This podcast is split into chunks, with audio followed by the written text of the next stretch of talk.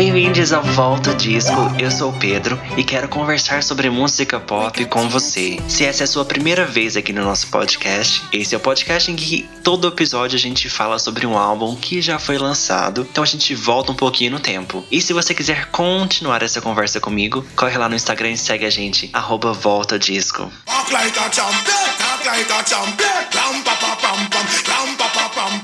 Para comemorar um ano de podcast, vamos fazer uma série especial com cinco reviews de álbuns. Então a gente vai olhar, revisitar cinco álbuns. E se você quiser me recomendar um álbum, já sabe onde ir. Arroba Volta Disco. Hoje a gente vai falar sobre o álbum Stars Dance da Selena Gomez. Esse álbum foi lançado no dia 19 de julho de 2013. Ele estreou em primeiro lugar e foi o primeiro álbum da Selena Gomez a conseguir essa posição na Billboard, ok? Nesse álbum ela também conseguiu o primeiro single dela top 10. E isso foi com o single Come and Get It, que foi o primeiro single do álbum. Bom, esse álbum aqui, é o que é interessante da gente conversar, é que foi o primeiro álbum dela solo. Mas como assim solo? Essa menina já tinha uma carreira, já tinha lançado quantos? Três álbuns antes? Pois é. Ela já tinha lançado três álbuns, só que com a banda The Scene. Quando ela foi para gravar, ela teve um contrato de gravação, ela decidiu que faria o álbum, carreira musical dela, com a banda The Scene, porque ela se sentiria mais confortável tendo pessoas junto com ela. O que na prática não mudou muita coisa. Ela realmente tinha a banda no, no palco com ela, só que a produção e a divulgação e as músicas acabaram se tornando muito sobre ela. Então, é, a banda The Cine foi ficando cada vez mais para trás e a Selena Gomez foi se destacando cada vez mais como cantora. Tanto que as pessoas nem, nem relacionavam a banda a ela. A gente falava geralmente só Selena Gomez, as músicas da Selena Gomez. Nesse momento, ela decide fazer uma transição na carreira dela de uma cantora teen para uma cantora mais jovem, que jovem adulta, para fazer essa transição que muitas outras meninas da, da Disney passaram, como a Miley, como a Demi, ela também fez e fez com o seu primeiro álbum solo. Falando sobre esse álbum, na época a Selena chegou a dizer que esse era o projeto que ela tinha mais se dedicado, porque ela teve um tempo entre a série, o final da série, e a gravação desse álbum. Nesse meio tempo, ela se dedicou a alguns filmes, inclusive ao filme Spring Breakers, que ficou muito famoso e também trouxe essa mudança de imagem da Selena. Então, nesse momento, ela decidiu se dedicar mais à sua carreira musical e usar as suas inspirações para produzir uma música com a qual ela se identificaria. A gente pegando agora uma entrevista da Selena na época, ela diz o seguinte: Para ser honesta, esse foi o CD que eu tive mais controle na criação. Todos os outros foram mais corridos, pois na época eu estava gravando seriado ao mesmo tempo. Eles me colocavam para fazer um aqui e ali, e eu só ia gravar uma música que gostasse muito e que pudesse estar no CD. Dessa vez, eu pude trabalhar com produtores com os quais eu gostaria de trabalhar. Eu ia gravar e acabava criando um refrão com eles. Estava lá do começo ao fim. Desde o início das gravações eu passei por muita coisa. Esse é o CD com o qual eu mais me dediquei. Por isso estou empolgada. Vai ser bem dançante, mas também terá um pouco de ritmo mais suave com um jeito meio espanhol. Já algumas serão no estilo Ellie Goulding. Estou colocando um pouco de tudo. Foi muito divertido. Eu espero que faça sentido. E será que fez sentido pra gente? O que vocês acham? Realmente esse é um álbum muito misto da Selena Gomez e que pega influência de vários outros cantores. Nesse álbum que ela quis se mostrar como uma artista solo, ela quis colocar o seu pé como uma pessoa independente no mercado musical, ela foi atrás de todas as suas influências. Então a gente percebe que tem no álbum uma influência latina com um pouco de reggaeton, com uma coisa um pouco mais caribenha. A gente vê muita a pegada electro dance que estava rolando na época. Então ela usa esse elemento no álbum dela e durante as entrevistas de divulgação do álbum, ela citou muito Britney Spears como uma referência, referência para o visual, referência para as performances e também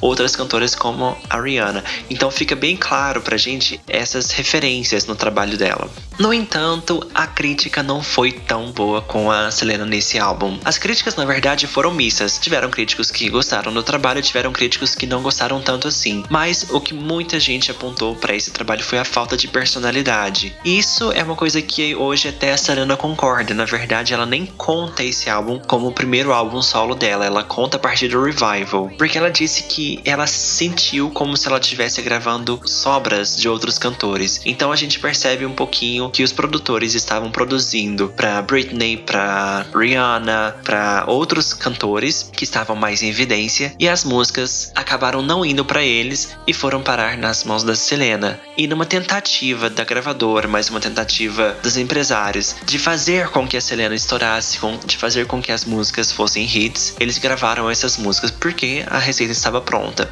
Era só gravar. Então por isso que ela diz que é um trabalho um pouco mais sem personalidade dela, mas ainda é muito queridinho pelos fãs. O álbum Stars Dance ainda contou com uma turnê mundial que passou por vários países. A turnê tinha várias influências do que ela já estava fazendo na, nas turnês anteriores, mas com um up, porque essa foi a primeira turnê dela em arenas. Então a Selena preparou um show muito grande e um show com muita coreografia. Olhando os vídeos e acompanhando a tour, a gente vê que a Selena estava gostando muito de fazer o show, estava se divertindo muito, era um show muito animado, muito dançante. Ela dançava do começo ao fim e trouxe toda a musicalidade dela, tudo que ela tinha feito de música dance para dançar mesmo, com poucos momentos de calmaria e serenidade, vamos dizer.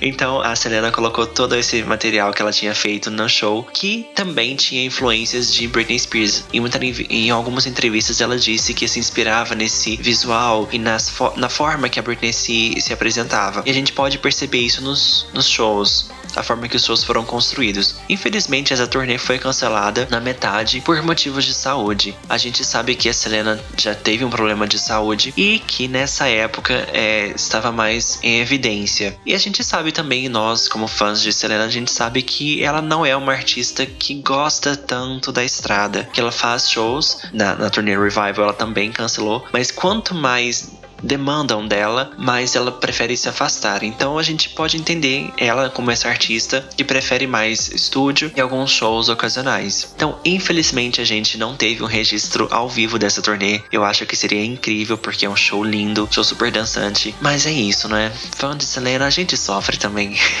Bom, aqui no podcast a gente tem um quadro, geralmente, que a gente faz que se chama Repete ou Passa. Mas, como estamos fazendo o review do álbum, a gente não vai fazer o Repete ou Passa, mas a gente vai falar faixa a faixa sobre todas as, as músicas do álbum ok?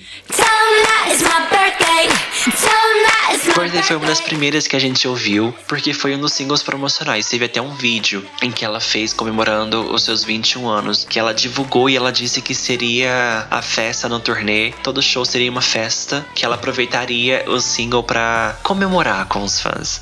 Mas esse foi um, uma música que depois acabou sendo um pouco esquecida no churrasco, ok? Eu acho que essa música funcionaria muito bem como um viral de aniversários como 22 é quando as pessoas fazem 22 anos, ou alguma outra música que, que remeta a aniversário para as pessoas postarem e tal.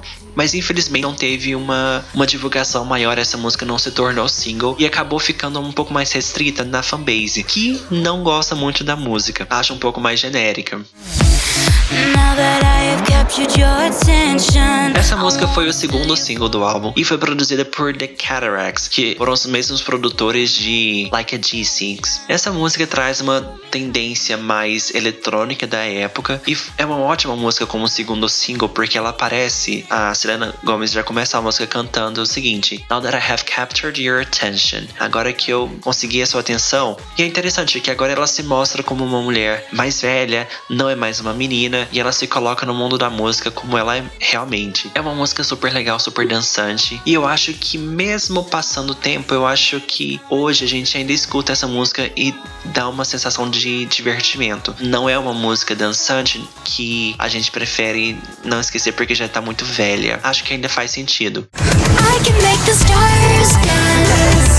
Essa é uma produção cheia de dubstep. A Selena vai cantar um pouquinho sobre o poder de fazer tudo pelo boy. Ela faz tudo até as estrelas dançarem. Bom, escutando a música, a gente percebe que ela tem uma produção muito boa com o dubstep que estava acontecendo ainda na época, que foi de 2012 a 2013, por aí, essa pegada um pouco mais eletrônica. Mas a letra falta um pouquinho de criatividade. A gente percebe que ela, na letra, ela descreve o que ela faria pelo, pelo boy, mas é, não vai muito adiante. Acho que quando a gente fala sobre Stars Dance, I Could Make the Stars Dance, a gente poderia criar toda uma narrativa, toda uma história, mas ela preferiu ficar no, no rolê mais básico. Isso eu não a culpo, na verdade, porque é uma estratégia para que ela consiga vender mais a música. Isso não ela diretamente, mas que para que a indústria consiga vender mais a música, que seja mais acessível, que não seja tão complicada para as pessoas.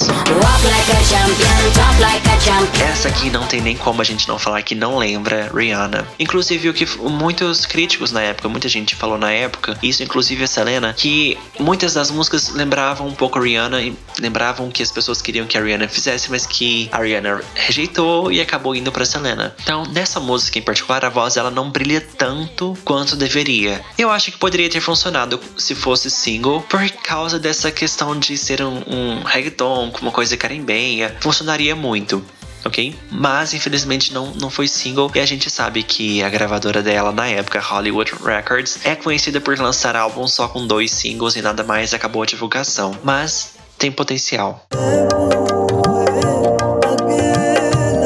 Esse foi o grande single do álbum, o que apresentou essa nova Selena para o público, e acho que o foi a música que fez com que as pessoas dessem uma chance para Selena. A música contém vários elementos indianos, inclusive no, no clipe nas performances ao vivo ela fez. Lembrando que ela foi em algum momento super criticada com a primeira performance dela por usar o símbolo do terceiro olho na testa, que é um símbolo da cultura indiana, mas ela usou esse elemento, se desculpou depois e tudo mais. Mas é um elemento que ela, que ela buscou porque fazia sentido para as performances, para o que a música trazia sonoramente. A letra é super adulta e que faz essa transição Disney, uma cantora adulta, muito bem. Eu acho que de todas as cantoras que já passaram por esse momento de transição, isso voltando lá atrás, desde Britney, Christina, Miley, Demi, eu acho que a Selena foi a que fez com mais estilo, com mais com mais classe, a gente pode dizer, ok? De uma forma mais sutil e que deixou as pessoas perceberem que ela estava mudando, mas que ainda era, era popular. Eu acho que o trabalho que ela fez com Kamengeri foi muito bom, apesar de ela ter um pouco de ressentimento com essa música, porque como a gente sabe, era uma música destinada para Rihanna. Forget Forever foi uma das primeiras vazadas do álbum, foi uma das primeiras músicas que a gente ouviu e a gente ouviu com o nome de Rule the World. Essa música a gente escutando a gente percebe que a produção é um pouco datada, um pouco anos 2011, uma coisa que a J-Lo faria, que a Britney faria em 2011. Então a gente percebe que não era tão forte assim, mas de toda forma era música para dançar nos shows, funcionava muito bem. E se tocar, eu acho que as pessoas ainda the curtain. Baby,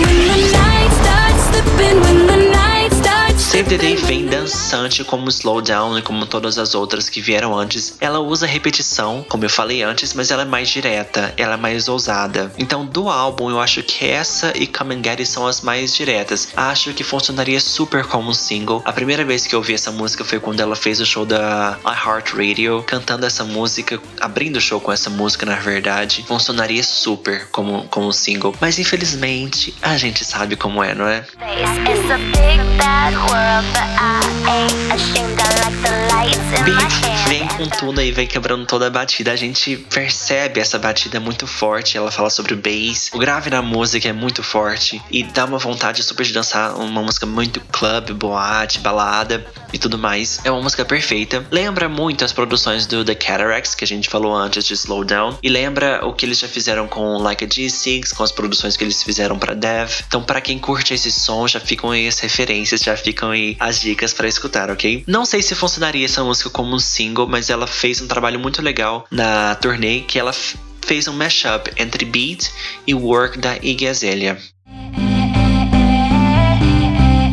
Próxima música se chama Write Your Name e ela tem uma ideia também muito legal de, de concepção, de, de escrever o nome, tatuar o nome da pessoa, mas eu acho que a execução não foi tão legal assim. Ficou muito, como eu falei antes, pra, pra Stars Dance, ficou um pouco repetitivo, ficou um pouco simples. Eu acho que eles poderiam ter explorado um pouco mais essa, essa questão de Write Your Name. Então ela não fala na música muita coisa além de que vai escrever o nome da pessoa no, no coração, vai escrever o nome da pessoa no corpo, porque esse nome não vai sair. É interessante interessante a gente pensar a questão de, de se dedicar tanto a pessoa se marcar com o nome da pessoa, mas é uma música que é um pouco esquecível.